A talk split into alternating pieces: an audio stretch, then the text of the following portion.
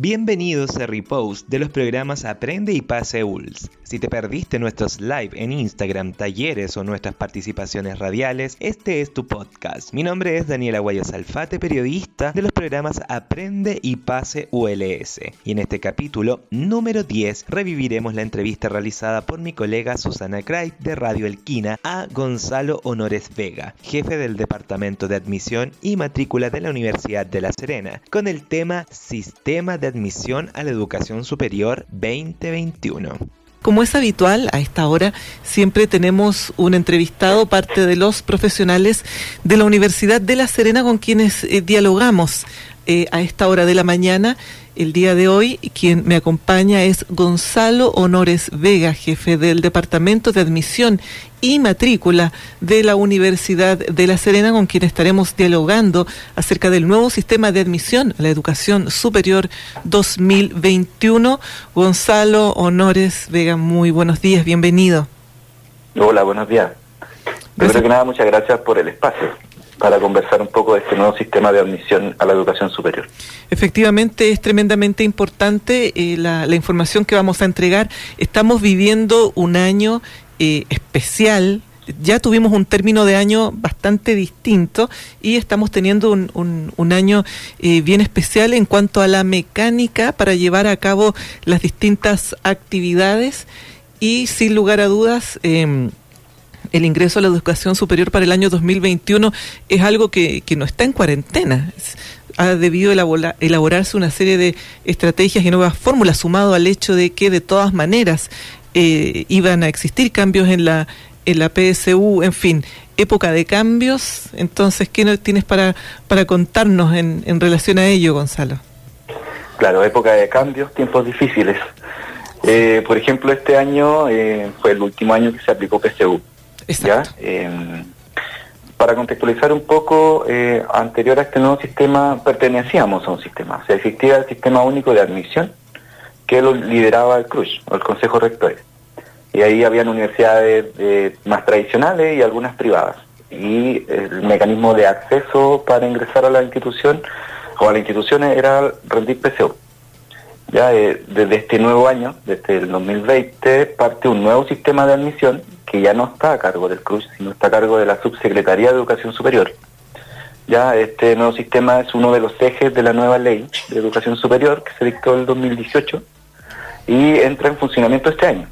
Con toda la complejidad que tuvimos para terminar el, año 2019, este nuevo año con el tema pandemia, con todo lo que estamos viviendo, eh, pero tenemos este nuevo sistema que eh, ya entró en vigencia. Perfecto. Y eh, bueno, eh, dentro de, de, todo este proceso, ¿cómo va a ser la mecánica eh, en relación a la nueva prueba? Claro, mira, dentro de este nuevo sistema de admisión, ahora como está a cargo de la Subsecretaría de Educación Superior, lo que busca es que sea un sistema objetivo, transparente, y que pueda considerar la diversidad de talento, capacidades o trayectorias previas de los estudiantes. Ahora, el objetivo es tener la mayor parte de la institución de educación superior en un solo lugar. Entonces, este nuevo sistema de admisión está dividido en dos subsistemas. El subsistema universitario, que es muy similar a lo que teníamos antes, y un subsistema técnico profesional, ya que eso sí que es totalmente nuevo. Ya eh, en este, este nuevo sistema está eh, se rige por una plataforma única, electrónica, donde ya está habilitada desde el 17 de julio, en donde están toda la información de todas las instituciones, de todas las carreras, están las ponderaciones, están los requisitos de la prueba, está todo en un solo lugar. ¿Ya? Entonces eso es lo que buscan, centralizar un poco la información y que el postulante o el futuro postulante tenga toda la información en una sola plataforma. Ya esa plataforma es de Mineduc, se llama Acceso Mineduc, ya su dirección es acceso.mineduc.cl y ahí es donde nos muestran toda la información que nosotros como institución estamos entregando. Mira, esa es la diferencia. Claro, y, pero por ejemplo, en, eh, ¿hay, ¿hay alguna forma a través de la cual los jóvenes que están teniendo problemas con el Internet o que no tienen acceso puedan llegar a ello? ¿Están tal vez los colegios haciendo parte en, en, en esto también? Eh, sí, o sea, eh, la información va como si va como va escalando. Ya eh, los orientadores de cada colegio deberían tener información sobre esta nueva plataforma de acceso. Ya las fechas han sido se han dado a conocer muy muy como muy encima de, los eventos porque por, por todo lo que está aconteciendo a nivel nacional ya de la fecha de rendición de la prueba ya tenemos un primer calendario. Digo primer calendario porque pueda que tenga cambios, porque está, está sujeto a, la, evolución de la pandemia. Ya si, si esto podemos retornar a una presencialidad de aquí a fin de año, eh, se, se, ejecutaría el calendario que tenemos actualmente, que es eh, la rendición de la prueba los primeros días de enero. Tú, desde tu mirada, eh, ¿piensas que puede ser posible el retornar a la actividad, digamos, presencial? Mira, es complejo eh, el escenario. No sabemos cómo, como institución de educación superior, la mayoría de, la, de las universidades no está volviendo el segundo semestre presencial. Van a seguir, eh, así como lo estamos haciendo, de manera online. algunas con un poco de mixtura entre algunas actividades y otras, pero es difícil volver, difícil volver tan luego. Entonces, por eso la demora en que salgan los calendarios de rendición, por ejemplo, porque si es que volviésemos a la normalidad o a, esta nueva normalidad en diciembre o en noviembre y que permita rendir la prueba, en, los locales de rendición de las pruebas deberían tomarse todas las medidas sanitarias. Efectivamente. Y, y los distanciamientos. Entonces, por ejemplo, no sé si en, antes en un local cabían 40 alumnos en una sala, por ejemplo, ahora ya no podrían tener los 40 alumnos, tendrían que tener menos y por lo, por lo mismo deberían duplicar o aumentar el número de establecimientos. Entonces, toda esa logística es la que se ha demorado un poco y, se entiende porque no como no hay nada tan tan certero con lo que está sucediendo, ahí está trabajando el Ministerio de Salud con DEMRE, que son los encargados de tomar la prueba nuevamente, y con la subsecretaría. ¿Tienen ustedes conocimiento respecto de cómo está el proceso de inscripción a la, a la prueba? Mira, se habilitó hace muy poco, se habilitó el 20 de julio hasta el 21 de agosto, creo que. Claro, 21 de agosto. Claro, eh, hasta el momento se ha anunciado este periodo. En años anteriores eh, se, también se habilita un periodo en septiembre como extraordinario. Hasta el momento no nos han dicho nada, solo el primer periodo que termina el 21 de agosto. Ya esta es la para la inscripción a esta nueva prueba, que es uno de los cambios. Ya este nuevo sistema tiene eh, algunos cambios importantes. Eh, al, a las diferente a lo que teníamos antes. El primero es la prueba. La prueba de acceso ya no es la PSU, hay una prueba de transición que se va a rendir este año y el 2021 para eh, luego eh, tener una nueva prueba que es de competencias, ya que va a medir competencias más que conocimientos. Y esa prueba es el 2022. Pero hay una prueba de transición intermedia que es básicamente para no ser un, eh, un para hacer un cambio más gradual porque había muchos alumnos que ya eh, han estado preparándose para PCU. Sí, hay algunos que empiezan en primero medio. Claro, y no podrían cambiarle la modalidad o, el foco de la prueba de un día a otro o de un año a otro. Entonces, es por eso esta prueba de transición, que tiene algunos cambios. Tiene como reducción de algunas preguntas, eh, tiene cambios bien, bien significativos. Siempre resulta importante las notas de media, la ponderación. Lo que pasa es que este sistema busca eso, o sea, eh, todo está orientado a la trayectoria del estudiante. ¿Y es tan representativo, crees tú? Sí, cada vez más importante eh, la enseñanza media, las notas que ellos pueden tener en la enseñanza media. Es, nosotros hemos visto, tenemos eh, una semana de apoyo a la postulación en la universidad, junto a los programas de acompañamiento, y ahí veíamos casos de estudiantes que le iba muy bien en la prueba, por ejemplo, que sacaron muy buenos puntajes, pero en, en su nota de enseñanza media no tenían buen promedio. Entonces cuando ponderaban eh, no le alcanzaba para postular una carrera o quedaban con muy bajo puntaje, a pesar de haber tenido muy buen promedio o muy buena puntaje en las pruebas que rindió. Entonces, claro, cada vez más relevante su trayectoria en la enseñanza media. Entonces, eso debiese traer eh, consigo un, también una modificación, una mejora eh, sustancial en eh, los programas de enseñanza media para, para los jóvenes, en el apoyo también en los trabajos, en, el, en, básicamente en lo que se le está enseñando y de qué forma. Claro, mira, otro de los cambios que refleja un poco esto es que en el sistema anterior para, habilitar la postulación de un estudiante, debería ponderar 450 puntos mínimos entre lenguaje y matemática. Y con eso él quedaba liberado para postular. Ahora a ese, a ese requisito se le agrega estar dentro del 10% del ranking superior de notas del colegio. Perfecto. Entonces, si a algún estudiante no le dan los 450 entre estas dos pruebas, pero tiene muy buenas notas en el colegio, también puede quedar habilitado para postular y entraría a ponderar como todos los demás. Entonces, eso te da a entender que, claro, las notas de enseñanza media son muy importantes. Bueno, eso es una, una noticia, yo creo que eh, debe ser como un alivio para las familias, pero también yo creo que es un compromiso por parte de los entes de la educación eh, media para mejorar también los procesos, los aprendizajes y también la calidad de la educación en los colegios, da lo mismo si es municipal, particular o privado. Claro. Porque puedes tener buenas notas, pero cuando ingresas al primer semestre, ya cuando eres mechón, sientes la diferencia, independiente de que tenías las buenas notas, pero tal vez la desventaja de venir de un colegio con tal vez incluso técnico, que tienen otro, eh, otro énfasis en la educación media. Entonces ahí muchas veces se, se, notan las diferencias en el primer semestre de tu primer año en la universidad. Sí, sí, muy notorio.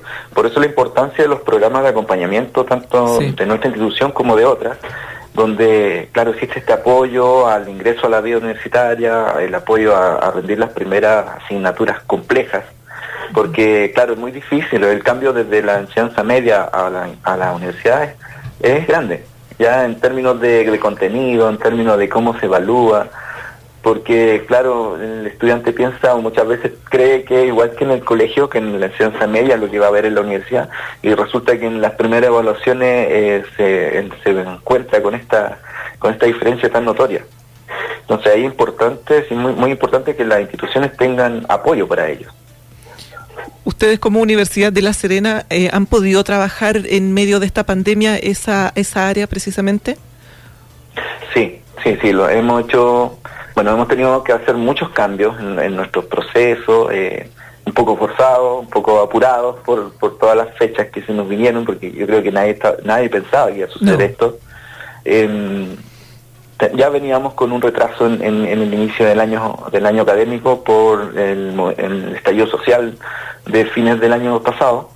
Entonces ha sido complejo, pero sí se han hecho hartas actividades, los programas, tanto el Aprende que tenemos ahí, que es acompañamiento académico, em, han hecho muchas actividades de manera remota, eh, con grandes esfuerzos, tanto de la parte técnica como en la parte misma institucional y de los profesionales que lo, que lo componen, para poder eh, acompañar a los estudiantes nuevos.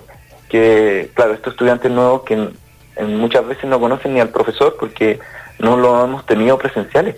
Eh, ingresaron este año, eh, conocen al profesor por intermedio del, de internet, del computador, pero no conocen a sus compañeros de una manera presencial, que eso es un vínculo que se hace o se tiene establecido para hacerlo en los primeros meses del año académico. Este año no fue así y esos meses lo, lo hemos podido acompañar con los programas. Los programas han hecho nivelación, han hecho prueba de diagnóstico, están haciendo contención eh, emocional, entonces eh, es un gran apoyo que, que han tenido por, por el momento ahora que hay algo que tú consideres que es tremendamente relevante que no podemos dejar pasar en esta entrevista, que no hayamos tocado aún?